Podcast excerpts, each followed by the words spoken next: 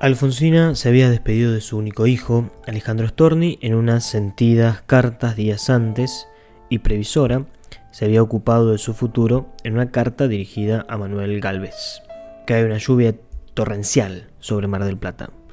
Alfonsina Storni yace presa del dolor que le produce el cáncer de mama que le aqueja.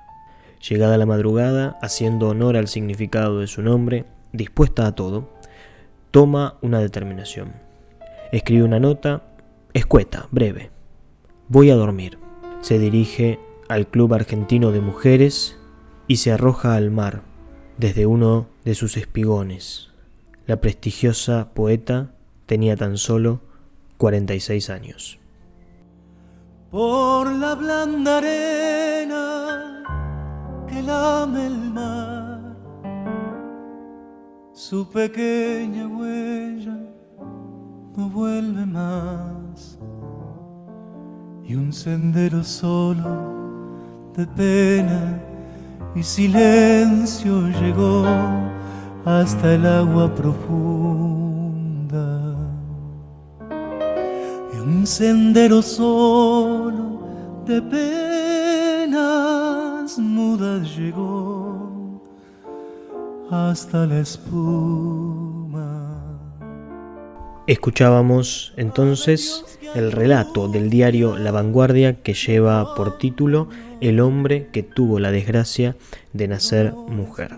Es domingo, está lloviendo en la ciudad de La Plata, por eso quizás se escucha mucho viento y lluvia de fondo, y quizás no es el mejor contexto de todos o no es el ambiente ideal, lo que se llama la ecología del ambiente, para hablar de estos temas.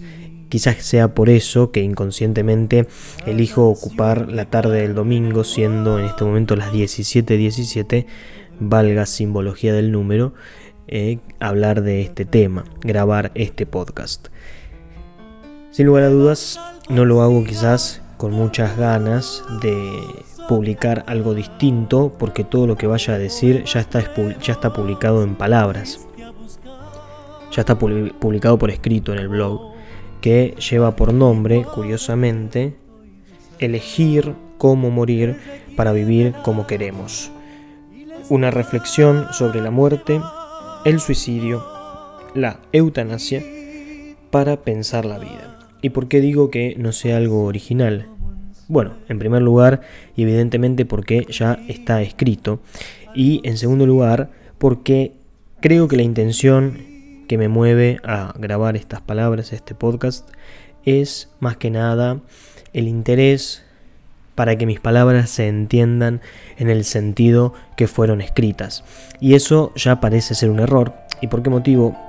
Porque quizás tenga que hacer el duelo hablando de muerte, que cuando se publica algo deja de ser del autor que lo publica y pasa a ser de quien lo interpreta. Esto ya lo hablamos varias veces, en reiterados episodios, pero me parece que en esta oportunidad cobran un vigor muy importante.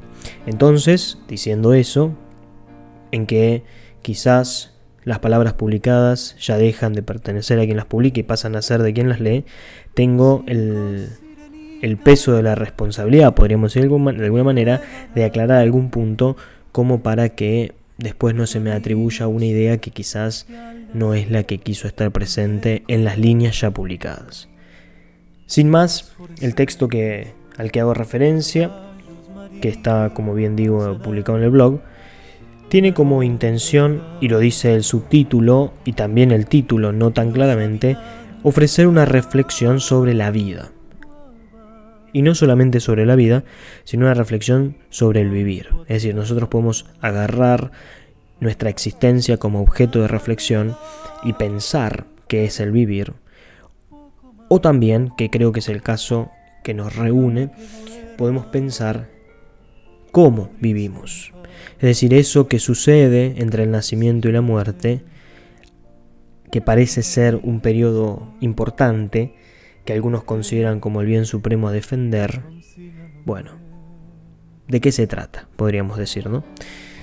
Entonces, lo que intentábamos con el texto es justamente pensar el modo en que queremos vivir y quizás un buen primer paso, como me gusta decir siempre, para pensar el modo en que queremos vivir sea pensar el modo en que queremos morir. Hablaba con alguno y decía, Camilo, es imposible ponerse a pensar y elegir el modo de morir. Primer lugar, porque la muerte suele llegar a la vuelta de la esquina sin esperarla y en segundo lugar porque a veces las circunstancias que nos llevan a morir no tienen que ver con uno mismo, sino que tienen que ver con la responsabilidad de un tercero. ¿no? Entonces parece ser difícil pensar en este ideal utópico en donde uno puede elegir cómo morir. Sin embargo, en algunas circunstancias, que son las que nos hacemos referencia en este texto y en este podcast, quizás sí sea lícito elegir el cuándo y el cómo e incluso el dónde morir y eso nos lleve a pensar en la vida. En el texto se menciona, les invito a todos a leerlo si quieren hacerlo, que la muerte siempre ofrece reflexiones que pueden ser organizadas en varias visiones antagónicas. Menciono algunas frases de, de, algunas, de algunos libros y de algunas películas que a mí me gustan mucho, pero en general a la muerte se la asume o como algo negativo y algo a lo que tenemos que evitarle y eh, temerle, pero también algunos como algo necesario que nos espera al fin de la vida, al fin del término de la vida, y entonces asumirla hace que entonces quizás empecemos a vivir de una forma más ordenada y prolija. Decíamos entonces que sea cual fuere la postura que nosotros tomemos para con la muerte y que quizás, si a ustedes les interesa, pueden escuchar alguno de los podcasts en los que hablamos sobre el tema literalmente lleva por título la muerte, pero sea como fuere, decíamos entonces, lo que nosotros tenemos que pensar es que la muerte está en contraposición o es el opuesto a la vida. Entonces, reflexionar sobre la muerte nos lleva directamente a pensar la vida y nos lleva a posicionarnos frente a la vida como un bien supremo a defender, decíamos. Entonces, pareciera ser que, por ejemplo, cuando nos disponemos a hablar, por ejemplo, del aborto o de la eutanasia, podríamos interpretar que son cuestiones que atentan contra ese bien supremo que hay que defender. Y aquí es la primera aclaración que quiero hacer yo. Una persona que, por ejemplo, tiene pensamientos suicidas perdón, o está enfrentando alguna dificultad y piensa que la resolución o la problemática es morir, necesita ayuda. Necesita ayuda y ojalá que entre todos podamos brindársela. ¿Y por qué decimos esto? Porque la tendencia propia del hombre es a la de conservar su propia vida. Entonces el querer atentar contra la vida de uno mismo no es un escenario o un deseo al que no tengamos que prestarle atención y al que se le pueda dar rienda suelta. Es decir, y para aclarar un poco lo que estoy diciendo, hay distintas situaciones en las que las personas, los jóvenes, los adolescentes, los adultos, pueden pensar en que la solución a la problemática es dar término a la existencia. Pues bien, las razones pueden ser varias, depresión, consumo de algún estupefaciente, alguna droga que te hace perder el control sobre tu propia mente, bullying, crisis de todo tipo, familiares, económicas, presiones, amenazas, hostigamiento y un infinito etcétera. E incluso personas con cuadros patológicos, ¿no? Donde ya el funcionamiento mental psicológico no está siendo correcto. Frente a todos estos hechos y estos acontecimientos y estas circunstancias, ojalá pudiéramos todos ¿no? acompañar estos procesos y brindar la ayuda que estas personas necesitan, porque allí lo que no hay es libertad y conciencia de lo que se está eligiendo. Pues bien, entonces, dicha esta aclaración, podemos seguir adelante. Pensábamos entonces que la muerte es quizás la herramienta más cercana que nosotros tenemos para reflexionar sobre la vida. Y esto fíjense que incluso para aquellos que creen en, la, en una vida supraterrenal, es una vida por fuera de la, de la existencia concreta y cotidiana que experimentamos cada uno de nosotros, interpretan a este momento, incluso pasajero para ellos, como un momento valioso, como un momento a ser tenido en cuenta, en cuenta, perdón, como un momento a ser pensado y reflexionado como el momento mediante el cual o por el cual voy a poder llegar a esa estadía, a ese estadio al que creo porque considero definitivo. Quiero decir, incluso para los creyentes, católicos, cristianos, musulmanes, e incluso para las personas con una espiritualidad muy profunda, sin estar vinculada a una de las grandes religiones, que interpretan a este momento terrenal como algo pasajero, incluso este momento terrenal tiene información para darles. Entonces fíjense cómo siempre el término de la vida nos permite reflexionar sobre cómo estamos viviendo. El cómo vivir quizás sea lo más difícil de descifrar, porque en definitiva uno nunca experimenta su propia muerte y nunca sabemos bien qué es morir sino por relato de otro. Es decir, uno no sufre su, propia, su propio morir, sino que sufre el morir de un otro. E incluso lo, lo traumático de la muerte de un otro siempre termina siendo ese vacío que queda, esa presencia que permanece en nuestra mente, que no se puede realizar o hacer en acto en lo concreto de cada día, porque hay una presencia que es ausencia. Bien, entonces pensábamos y decíamos cómo esta muerte afecta nuestra vida. Si el vivir es tan complejo, si la existencia es tan complejo, ¿por qué nos animamos a decir que todos tenemos que tener los mismos sentidos, las mismas experiencias vitales y las mismas comprensiones de la vida?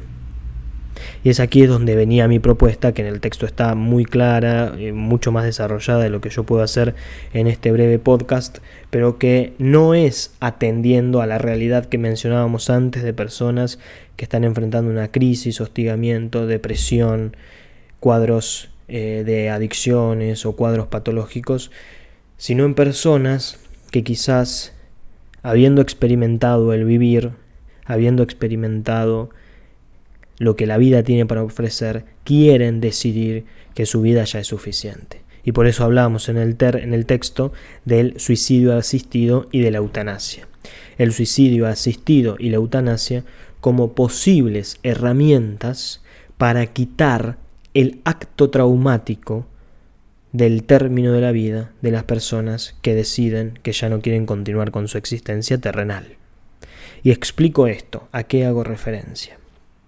Lo que estamos diciendo aquí es que el acto de suicidarse de una persona que en conciencia, en libertad y voluntariamente quiere renunciar al vivir, porque cree, por ejemplo, que el sentido de su vida ya fue alcanzado, o porque cree que el sentido de la vida está en una búsqueda inagotable e inalcanzable y por eso lo experimentado le resulta suficiente, en ese contexto y en esos casos, lo que termina siendo demasiado traumático e incomprensible es lo que genera esa decisión.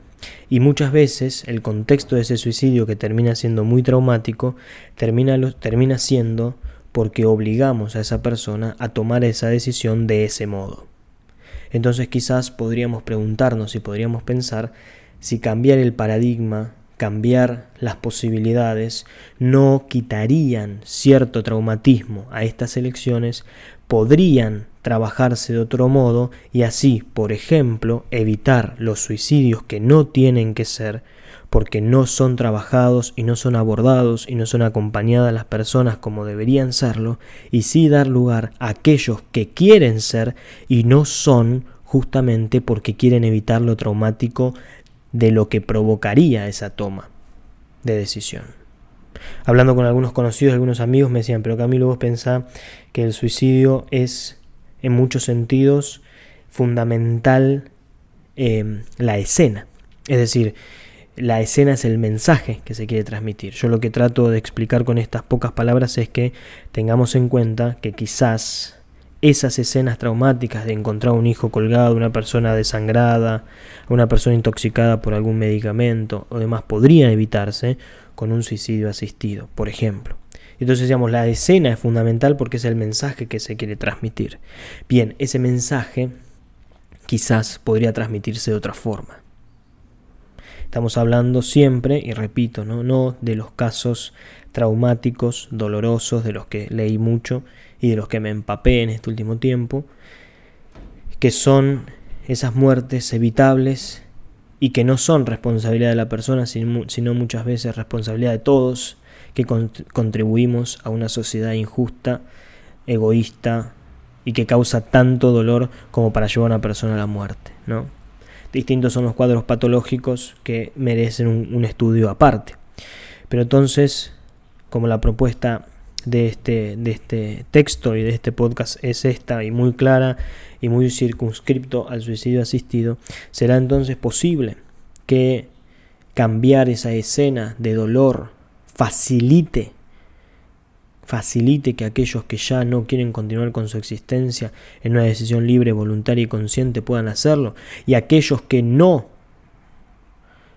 quieren suicidarse pero no encuentran otra herramienta, para dar un giro a su vida puedan encontrar de verdad la ayuda que necesitan.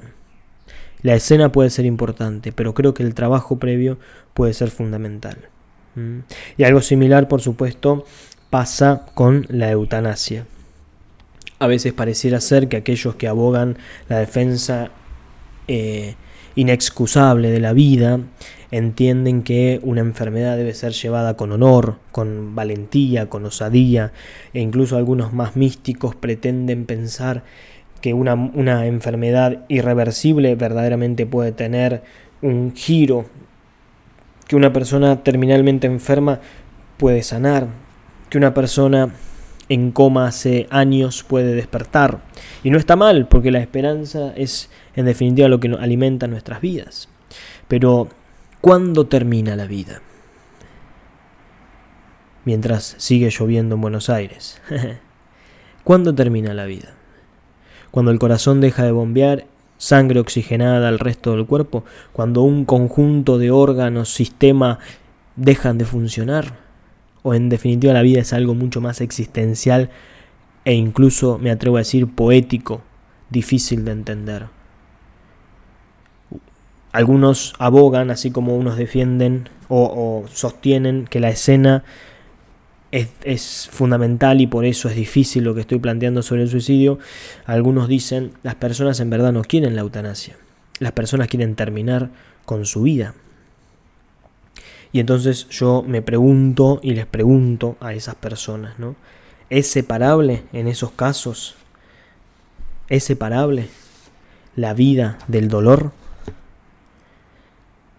parece ser una utopía, porque el término del dolor implica necesario, necesariamente el término de la vida, porque la vida es su dolor, porque el dolor es su vida. Y claro que el dolor puede ser llevado con valentía, claro que la vida no tiene que ser entendida sin sufrimiento, porque el vivir es sufrir. Pero no nos confundamos, aquí estamos haciendo referencia a otra realidad, que es la realidad del término anunciado y de la agonía que acompaña la llegada de ese término. ¿Para qué postergar el término que va a llegar tarde o temprano sosteniendo simplemente el dolor? Entonces quizás una eutanasia en casos de enfermedades mortales e incluso una eutanasia entendida como suicidio asistido para cuando la vida perdió todo tipo de sentido y significado, creo que puede ser una alternativa, insisto, para dejar, dejar dejar de prolongar lo traumático de una decisión cuando puede ser tomada de otra forma. Por muy trabada que pueda llegar a sonar esta reflexión y estas últimas oraciones, creo que la idea fundamental llega a vislumbrarse, que como siempre es mejor formularla en pregunta. ¿Será que existen entonces tantos modos de elegir cómo vivir cuantas personas viven? ¿Será entonces legítimo elegir ya no vivir? ¿Podremos entonces un día evitar aquellos suicidios que no tenían que ser y por fin dar lugar a los que deberían, pero no son por querer evitar lo traumático que su existencia puede resultar para sus cercanos?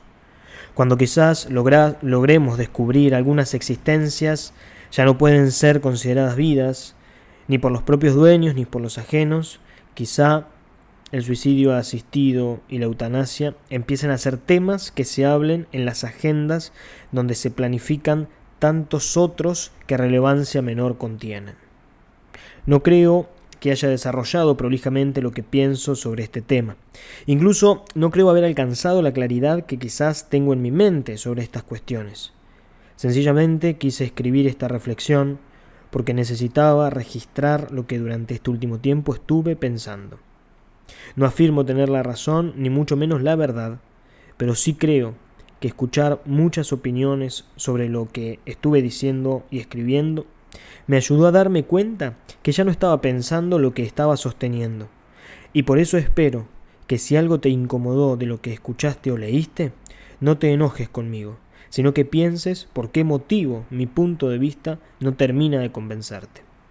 Quizás no se trate de quién tiene razón, sino de poder descubrir la mejor forma de acompañarnos, a todos los que nos cuestionamos la existencia.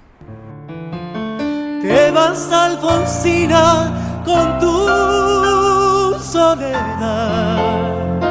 ¿Qué poemas nuevos fuiste a buscar?